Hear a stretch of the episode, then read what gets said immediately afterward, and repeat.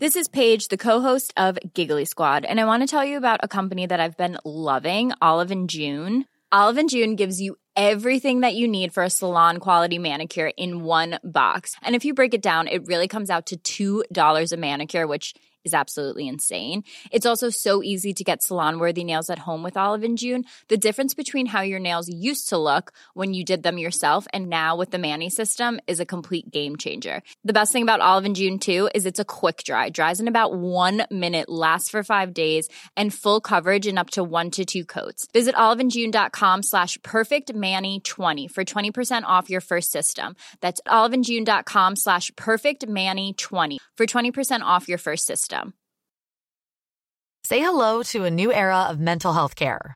Cerebral is here to help you achieve your mental wellness goals with professional therapy and medication management support. 100% online. You'll experience the all new Cerebral Way, an innovative approach to mental wellness designed around you. You'll get a personalized treatment plan from a therapist, prescriber, or both in a safe and judgment free space. Your cerebral therapist or prescriber will outline a customized plan with clear milestones along the way so you can get to feeling your best.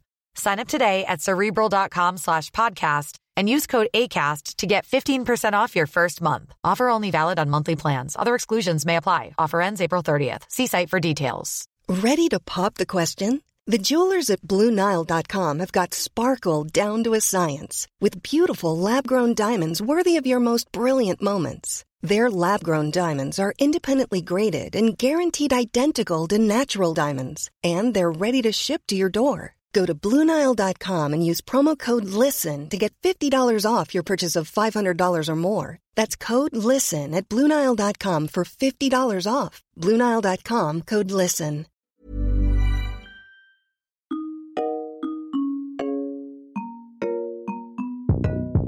En vous abonnant au Patreon de Tant que je serai, vous pouvez bénéficier d'un contenu premium qui inclut une newsletter mensuelle et un accès anticipé aux épisodes du podcast, soit une semaine en avance, et surtout, vous pouvez poser toutes vos questions auxquelles nous répondrons à la fin de l'épisode suivant. Rendez-vous sur Patreon. Tant que je serai t'invite à te questionner afin de faire des choix éclairés. Je suis Tsipora, la créatrice et hôte du podcast je te propose une série de trois épisodes autour du tabou, soit tant que je serai sans tabou. Comment construire son identité quand on est invisibilisé par la société et dans les médias? Pour répondre à cette question, je reçois Myriam Katabou, une femme noire née au Maroc. Elle nous parle de sa construction identitaire et comment au final sa maternité a été un déclic dans son cheminement vers son africanité. Bonne écoute je suis Myriam, j'ai 37 ans, je suis marocaine, euh, j'ai grandi à Casablanca et euh, mes origines au Maroc sont du sud-est, en fait, vraiment du Sahara marocain. Très bien. Et du coup, alors là, on va faire un, saut dans le temps pour comprendre qui était la Myriam enfant, donc euh, ton enfant euh, intérieur limite, et de savoir un petit peu bah, comment c'était de grandir au Maroc en étant la petite Myriam Alors, quand j'étais petite, j'étais euh, j'étais pas très bien dans ma peau en fait parce que on, me fait savoir que je suis noire, je le sais depuis depuis vraiment tout le début. J'ai pas un souvenir précis, mais voilà, je sais que j'en suis consciente je n'avais pas beaucoup de, de représentation, beaucoup de représentations positives et du coup, euh, j'avais l'impression d'être une, une, anomalie au milieu des autres enfants de mon école qui étaient, enfin, dans toute la classe, on a, on a dû être deux voire trois noirs grand maximum. Et du coup, euh, c'était difficile à assimiler quand j'étais petite que bah c'est pas une anomalie, c'est comme ça, c'est c'est la diversité du monde. Enfin, et voilà. Du coup, euh, il arrivait que que je sois dans ma enfin dans, dans ma chambre quand j'étais petite, que je ferme mes yeux et que je me dise Dieu, faites que je sois blanche et que j'ai les yeux les, les cheveux lisses et tout. Et je comptais jusqu'à jusqu'à 10 par exemple en ouvrant les yeux et en en espérant que mon, mon vœu soit exaucé. Enfin, j'étais pas une enfant qui était très bien dans sa peau, quoi. Oui. Et du coup, dans ces situations, est-ce que ta maman arrivait à trouver justement euh, les mots? Parce que ta maman, du coup, elle est aussi euh, noire de peau? Oui, oui. Mais pas mes deux parents sont noirs de peau, oui. Et du coup, est-ce que elle, du fait qu'elle ait, bah, je pense, déjà vécu ce que toi, tu as vécu plus jeune, elle arrivait en fait à te booster ou à t'expliquer, enfin je sais que euh, aujourd'hui c'est à la mode, hein, tu sais tout ce qui est euh, affirmation positive, etc. Mais à l'époque c'était autre chose. Est-ce que ta maman a réussi justement à trouver les mots pour que tu te sentes mieux? Bah, en fait, ma, ma maman, mise à part me dire que voilà que j'étais belle comme j'étais, que euh, que voilà que c'est naturel, que ma couleur de peau est belle. Enfin, je pense qu'elle n'avait pas d'outils plus que ça. Et puis, je pense que moi-même, je ne, l'exprimais pas souvent. Je pense que c'était un, mal-être que, que je gardais pour moi, que je ne disais pas à, chaque fois, en fait. Donc, c'était entre moi et moi. C'est pas évident quand tu es jeune de pas te voir autour de toi, de pas être à l'aise avec qui tu es et de pas forcément pouvoir en parler non plus. Et du coup, pour peut-être contextualiser, donc euh, les personnes noires au Maroc, euh, est-ce que tu sais combien vous êtes à peu près en termes peut-être de pourcentage? Mmh, Non, on n'a pas de statistiques euh, par rapport à ça. J'ai jamais réussi à trouver même une échelle de grandeur en fait. Pour moi, on est nombreux. On les voit en fait dans la rue quand on est au Maroc. On les voit les, les Marocains noirs. Sauf que c'est des personnes qui sont souvent démunies, marginalisées, qui ont des emplois précaires. Voilà, du coup, euh, on les voit, mais ils sont quand même invisibles. On va pas les voir euh, dans la télé dans de grands rôles. on va les voir dans des petits rôles, souvent dégradants. On va pas les voir euh, en présentation du, journal, par exemple. Enfin, là, là, il y en a de, de plus en plus, mais je parle de quand j'étais petite. Là, c'est en train de changer. Il y en a il y en a de plus en plus, pas assez, mais euh, mais voilà. Mais quand j'étais petite, il y en avait, il y en avait pas du tout. S'il y en avait, c'était par exemple un homme d'un certain âge qui va présenter euh, une émission où mais euh, la jeunesse n'était pas représentée. Et du coup, donc effectivement, alors peut-être avant de parler justement de ces questions de mmh représentation, peut-être revenir un petit peu sur la place de l'histoire. Peu de personnes en fait réalisent qu'il y a une communauté qui a la peau noire, qui euh, du coup vient potentiellement euh, d'Afrique, donc j'aime pas trop ce mot, mais subsaharienne. Et c'est de savoir bah, comment est-ce que, par exemple, toi, dans ton histoire, est-ce que tu sais quelle est l'histoire en fait de ta famille? Est-ce que euh, c'est lié à l'esclavage? Comment est-ce que vous êtes arrivé au Maroc? Ou est-ce que vous êtes au Maroc depuis en fait depuis tout le temps? Enfin, par rapport à ma famille, je n'ai pas de détails. Enfin, je pense que la mémoire est partie avec euh, avec mes arrière-grands-parents et mes grands-parents.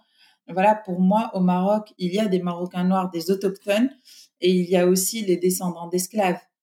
Mais après, ça, ça, forme, ça forme toute la communauté noire, euh, noire du Maroc. Et les, euh, les Marocains et les Maghrébins en général, pour eux, tous les Noirs, c'est des descendants d'esclaves il y a, il y a beaucoup de, comment on dit ici, des suprémacistes blancs qui, pour eux, euh, l'Afrique du Nord est blanche et euh, que tous ceux qui ne sont pas blancs en Afrique du Nord, c'est des descendants d'esclaves. D'accord. Donc c'est ça, c'est ancré dans l'imaginaire collectif. Exactement, exactement.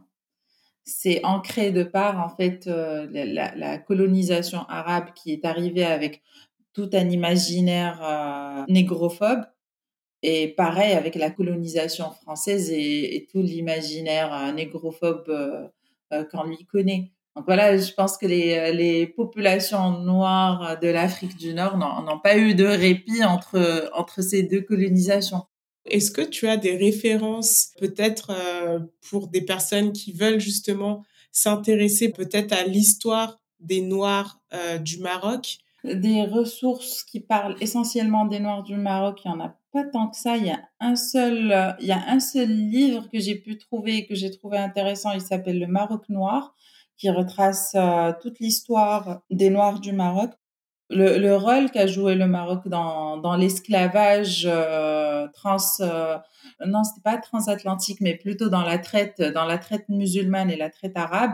Euh, il parle des, des, grandes villes où il y avait des marchés d'esclaves, tous les critères qu'ils mettaient en place pour euh, choisir tel ou tel esclave, le rôle des, euh, des femmes noires dans l'esclavage, parce que les, les femmes noires esclaves au Maghreb et dans le, monde arabe avaient plus de valeur qu'un esclave homme, parce qu'on considérait que euh, c'était comme un remède pour les hommes. Euh, les hommes qui avaient beaucoup d'esclaves femmes noires, c'était un signe de richesse de, de, puissance sexuelle aussi parce que les, euh, les femmes noires sont connues pour être insatiables et euh, voilà elles ont elles ont tout, tout le temps un désir sexuel enfin tout le tout l'imaginaire négrophobe encore une fois qui vient de des pays arabes. Le livre que j'ai il parle enfin il parle plus de ça que de euh, que de représentation encore moins pour les enfants quoi. C'est plus un livre d'histoire et non, au Maroc, on n'a pas, on n'a pas du tout de ressources par rapport à ça. Et même, même quand j'étais à l'école, on parlait jamais de, de noirs euh, marocains. C'était, euh, c'était, c'était pas un sujet. On a abordé l'esclavage une seule fois pour parler d'un des rois du Maroc qui avait constitué une armée d'esclaves pour euh, combattre euh, je ne sais quelle puissance arabe qui voulait l'envahir. Et en fait, il a mis en esclave, il a, il a demandé à ce que euh, on lui ramène des esclaves euh, noirs euh, d'Afrique subsaharienne et à ce que euh, les Marocains noirs aussi soient réduits en esclavage, même s'ils étaient des hommes libres à cette époque. Il les a réduits en esclavage pour les mettre dans son dans son armée malgré qu'ils étaient marocains et qu'ils étaient musulmans parce que soi-disant l'islam interdit euh, l'esclavage, mais quand même on réussit à trouver euh, des failles pour dire qu'on peut qu'on peut quand même euh, mettre en esclavage des gens. Quoi quand on a parlé de cette partie-là, en fait, déjà, on n'a pas abordé, on n'a pas abordé euh, le côté euh, remise en esclavage des Marocains noirs. Ça, c'est dans le livre d'histoire euh, dont je t'ai parlé. Mais là, on, on parle pas de ça dans les livres d'histoire. Et quand on en a parlé, on en a parlé d'une manière glorifiée pour dire que voilà, il a réussi à, à ne pas se faire envahir par les autres grâce à son armée d'esclaves, en fait. Oui, comme une fierté. Quoi. Exactement. Et on l'a jamais abordé euh, en, parlant vraiment d'esclavage et de ce que ça signifie et de dans quelles conditions étaient les gens et tout ça. Non, ça c'était euh, ça c'est secondaire. Donc ouais, il y a tout un, enfin il y a, on parle ici en France, tu vois, de tout n'est pas dit dans les livres d'histoire, etc. Mais là, c'est un autre niveau en fait. Euh, exactement. Et, encore, ça aussi, c'est, c'est, très sournois parce que par rapport à la traite transatlantique, on a, des, livres, on a des, euh, les, notes des négriers tout ça. On a, à peu près une idée de comment ça se passait. Euh, mais par rapport à la traite euh, dite arabe, arabo-musulmane, chacun comment il l'appelle, on a, on a rien, on a zéro ressource. On a zéro ressource, des bribes d'informations par-ci, des bribes d'informations par-là. T'es l'historien qui a juste étudié euh, sa ville et ce qui s'y est passé, mais on n'a rien de qui, qui, en parle globalement. Il y a, je pense, euh, il y a un seul livre qui s'appelle euh, Le génocide voilé. Oui, qui en parle. Qui, exactement, exactement, de Tidiane Jai, oui. Mais c'est le seul livre que je connais qui en parle de manière globale, en donnant des chiffres approximatifs et tout ça. Moi, le livre, le livre que j'ai, il parle de l'esclavage, enfin, au Maroc, mais euh, euh, ce qui s'est passé en Algérie, en Tunisie, en, dans les pays arabes. Euh, Néant, quoi. Exactement. Je voulais revenir sur cet aspect représentation, parce que du coup, donc moi, étant une femme noire qui est née en France et qui a des parents qui sont nés en Afrique, bah, quand j'étais plus jeune, j'avais pas beaucoup de représentation et le peu de représentation, bah, c'était des Afro-Américains. Et du coup, je voulais savoir si toi, pareil, dans ton enfance, tu as eu des modèles de représentation et d'où venaient ces modèles? Pareil, pareil que toi, les, enfin, dans, dans les années 90, euh, euh, les, les, noirs qui étaient visibles, c'était les Afro-Américains. Et du coup, euh, pareil, moi aussi, je, c'était, c'était les, les, personnalités dans lesquelles je me voyais, mais euh, pas complètement parce que pour toutes les, les stars, euh, les stars afro-américaines que je suivais, c'était effectivement elles étaient noires, mais elles avaient toutes les cheveux lissés. Du coup, moi, moi, mes cheveux me complexaient beaucoup quand j'étais quand j'étais petite. J'avais vraiment un grand complexe de mes cheveux. Et voilà, du coup, même si j'avais cette petite représentation, mais qui n'était pas complète parce que pour moi, bah, mes cheveux aussi étaient anormaux parce que même les euh, les noirs les plus visibles n'ont pas les mêmes cheveux que moi. Du coup, euh, il y avait cette injonction à ce que les cheveux soient soient lisses coûte que coûte. Donc dès que dès que j'ai pu me lisser les cheveux, je l'ai fait et euh, et voilà, c'était lissage après lissage, défrisage après défrisage et euh, et voilà. C'est intéressant effectivement cette nuance parce que euh, c'est vrai que on a pris ce qu'il y avait en fait.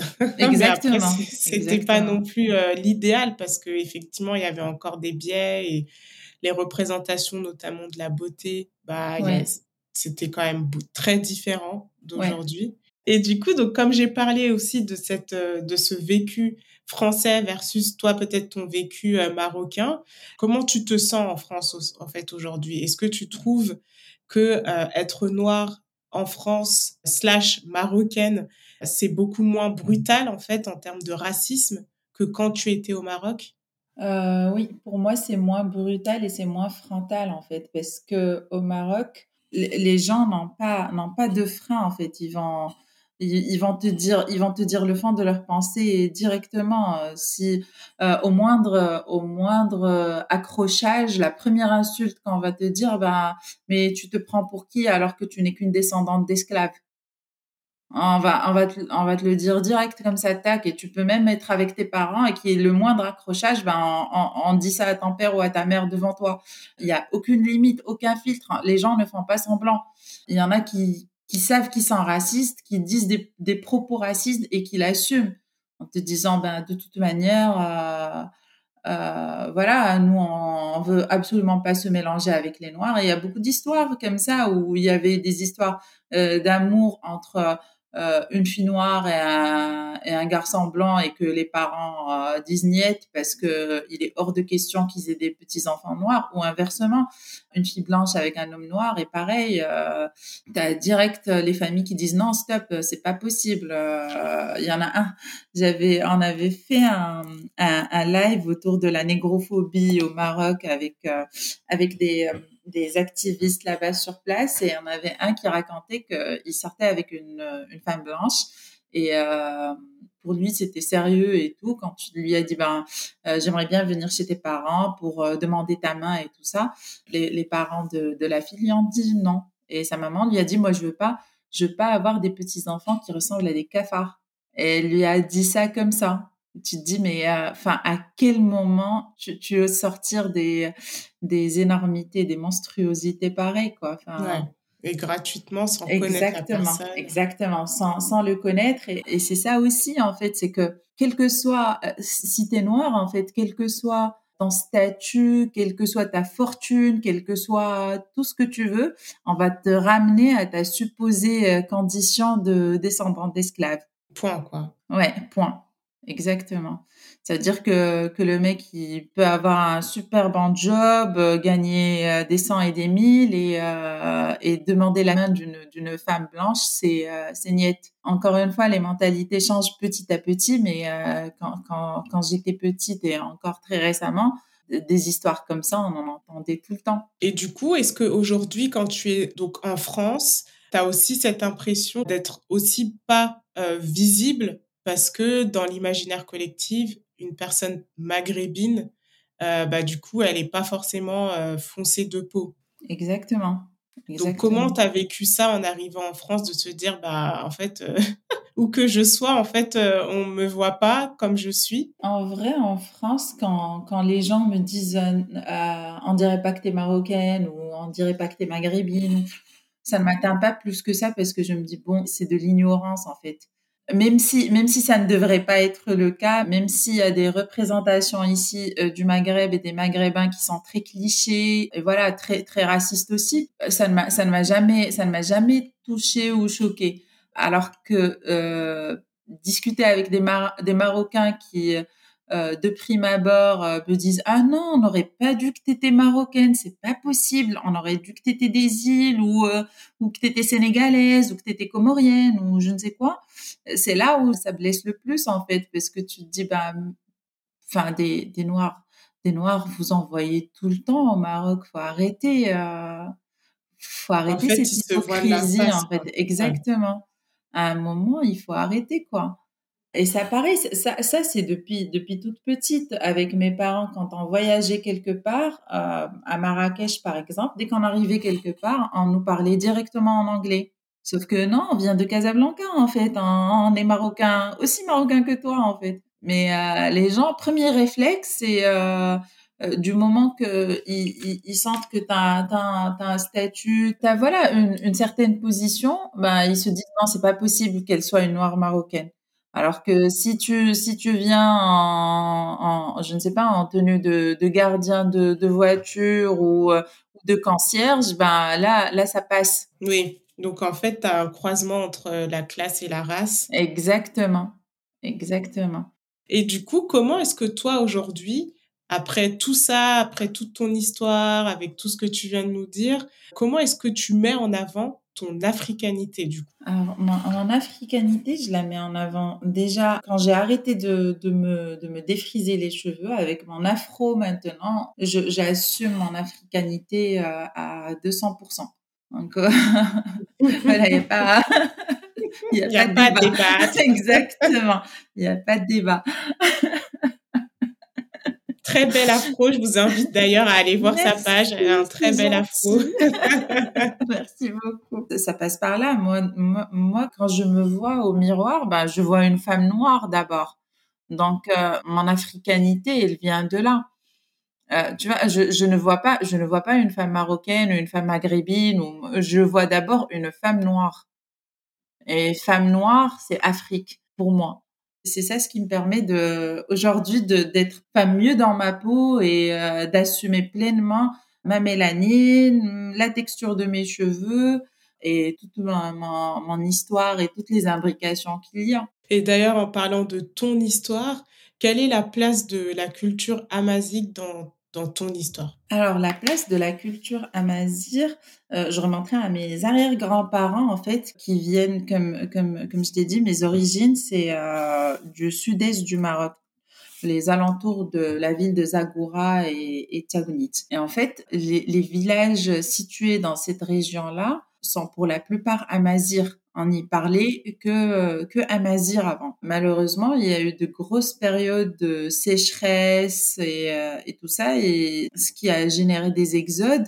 Et euh, mes arrière-grands-parents ont dû quitter euh, ces terres-là avec leurs enfants pour aller chercher un meilleur vivre ailleurs. Et pendant ce temps-là, bah, les grandes villes du Maroc ont été pleinement arabisées et ils étaient obligés de, de parler plus d'Erija et arabe et d'oublier peu à peu leur langue. Ils, ils, se sont installés à Casa et du coup euh, et du coup voilà euh, euh, la langue a été transmise à mes grands-parents mais il n'y a pas eu de transmission à mes parents ni à nous tous les euh, rituels de beauté tous les euh, tu vois ma, ma, grand-mère paternelle avait des, des tatouages euh, sur les bras sur le visage sur les chevilles et jusqu'à aujourd'hui je, enfin je, je me cultive encore je cherche les significations de ces de, de, tous ces signes, de tous ces tatouages. Il y a de plus en plus de, de jeunes qui en parlent et qui mettent en avant la culture amazir. Mais euh, pour moi, dans ma famille, c'est une part qui a été perdue parce que voilà, c'est parti avec la mémoire des, euh, des aïeux. Et c'est très dommage parce que voilà, j'aurais bien aimé au moins parler, euh, au moins parler la langue c'est hyper intéressant de voir que déjà tu as une richesse culturelle qui est incroyable et je pense que on devrait juger les gens à leur richesse culturelle plutôt que euh, voir ça comme quelque chose de négatif. C'est génial. Franchement, euh, on devrait plus mettre ça en avant. Et euh, donc j'avais une autre question, c'était dans ton toute ton histoire. Donc on voit ton vécu, on voit l'histoire de ta famille, euh, et puis il y a aussi une histoire de migration, euh, même si c'est pas d'un pays à un autre, il y a quand même une migration. Euh, et toi aussi, tu as migré en France. Euh, mais comment alors t'expliques que tu as à un moment donné eu un déclic et une volonté de te réapproprier ton africanité Parce que tu aurais très bien pu te dire, je quitte euh, le Maroc, je m'installe en France et euh, je fais profil bas et je vis ma vie, quoi. Je n'ai jamais euh, coupé les pans avec ma culture. Enfin, j'étais toujours, pour moi, j'étais, même si j'étais en France, j'étais toujours marocaine. Enfin, je préparais tout le temps des plats marocains. J'avais beaucoup d'amis marocains. On se faisait tout le temps des repas ensemble. Dès qu'il y avait une fête, euh, cet esprit marocain, il était très présent. Mais voilà, ça se restreignait au Maroc et, euh, et c'est tout.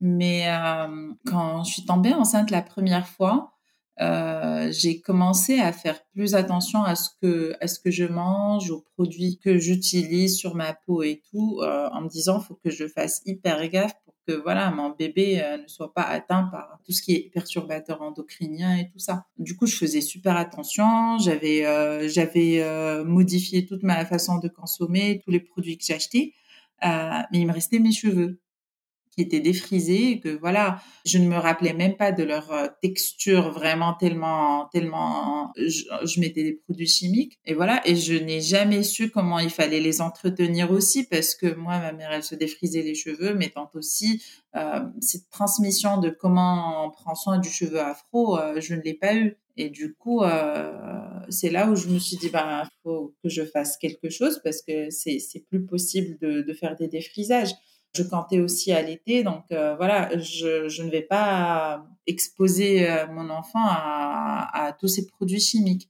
Donc euh, j'ai arrêté le défrisage, je me suis, enfin j'ai coupé, j'ai tout coupé, j'ai fait un, un, big shop, j'ai rasé la tête et je les ai laissés pousser. Et à force de, de tutos et tout ça, j'ai commencé à mieux prendre soin de, de mes cheveux. Et entre temps, il y a eu un événement avec l'association lyonnaise Makeda Saba et le mouvement Harash is Beautiful, qui était un mouvement lancé par euh, euh deux maghrébins, deux franco-maghrébins, Samia et Yassine, voilà, qui mettait en valeur euh, le, cheveu bouclé, le cheveu crépus en Afrique du Nord, parce qu'en Afrique du Nord, on n'assume pas du tout euh, ce genre de texture. Les standards de beauté au Maghreb sont un mélange entre les standards, les canons de beauté européens et les canons de beauté arabes, c'est-à-dire qu'il faut être euh, blanc, blanche de peau, euh, cheveux noirs lisses ou cheveux blancs. Et, mais il faut que ce soit lisse. Il n'y a pas de juste milieu. S'il y a des boucles, il faut que ce soit vraiment de, de belles ondulations. Euh, c'est pas c'est pas le cheveu crépus. C'est pas le cheveu très très très bouclé. C'est vraiment euh, juste ondulé. Euh... Et joli pour pour les occidentaux. Exactement, exactement. Joli pour euh, les occidentaux. Sauf que non, il y a 99% des gens là-bas, ils ont les cheveux bouclés. Il faut arrêter. ne nous mentons, arrêtons de nous mentir à nous-mêmes. Exactement. Il faut qu'on arrête le carnage à un moment. Et du il y avait une conférence euh, à Lyon à ce sujet et ils avaient besoin de témoins, euh, de témoins noirs maghrébins. J'étais là, je leur ai dit ben oui, je veux bien témoigner et tout. C'était la première fois où j'allais prendre la parole et euh, et parler ouvertement devant des gens sur mes cheveux, me m'emballer et tout ça. Et il y avait ma sœur aussi qui était de passage à Lyon. Du coup, on a fait la conférence ensemble avec eux.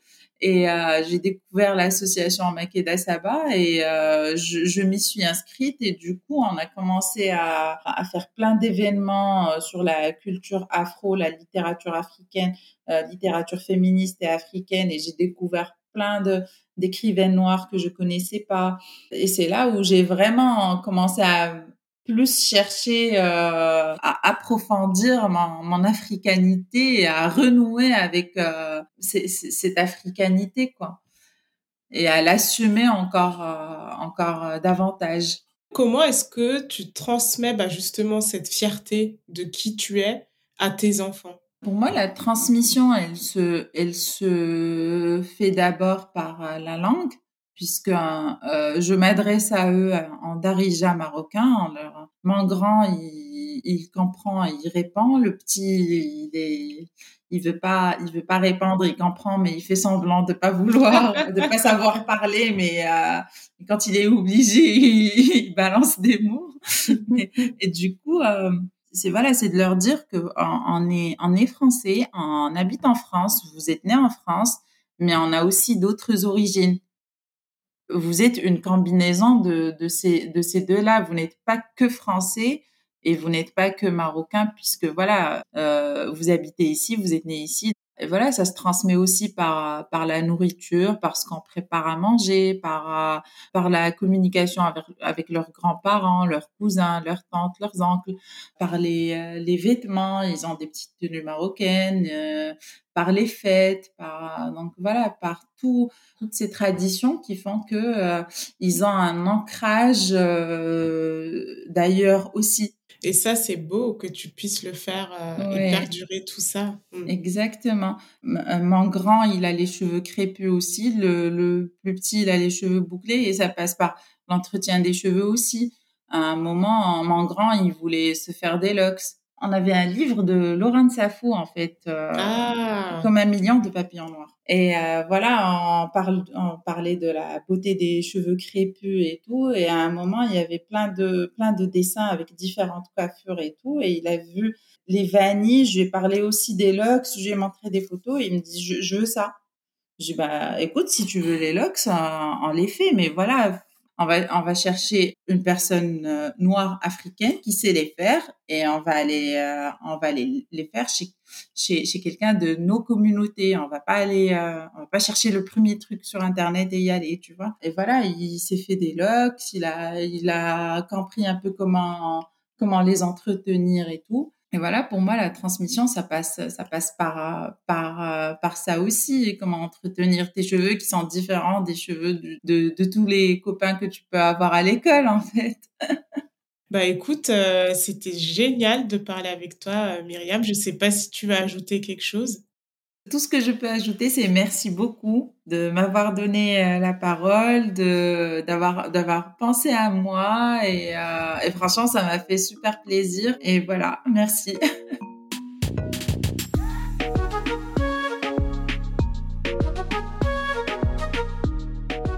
Merci Myriam pour cet épisode. Merci Alice pour le montage.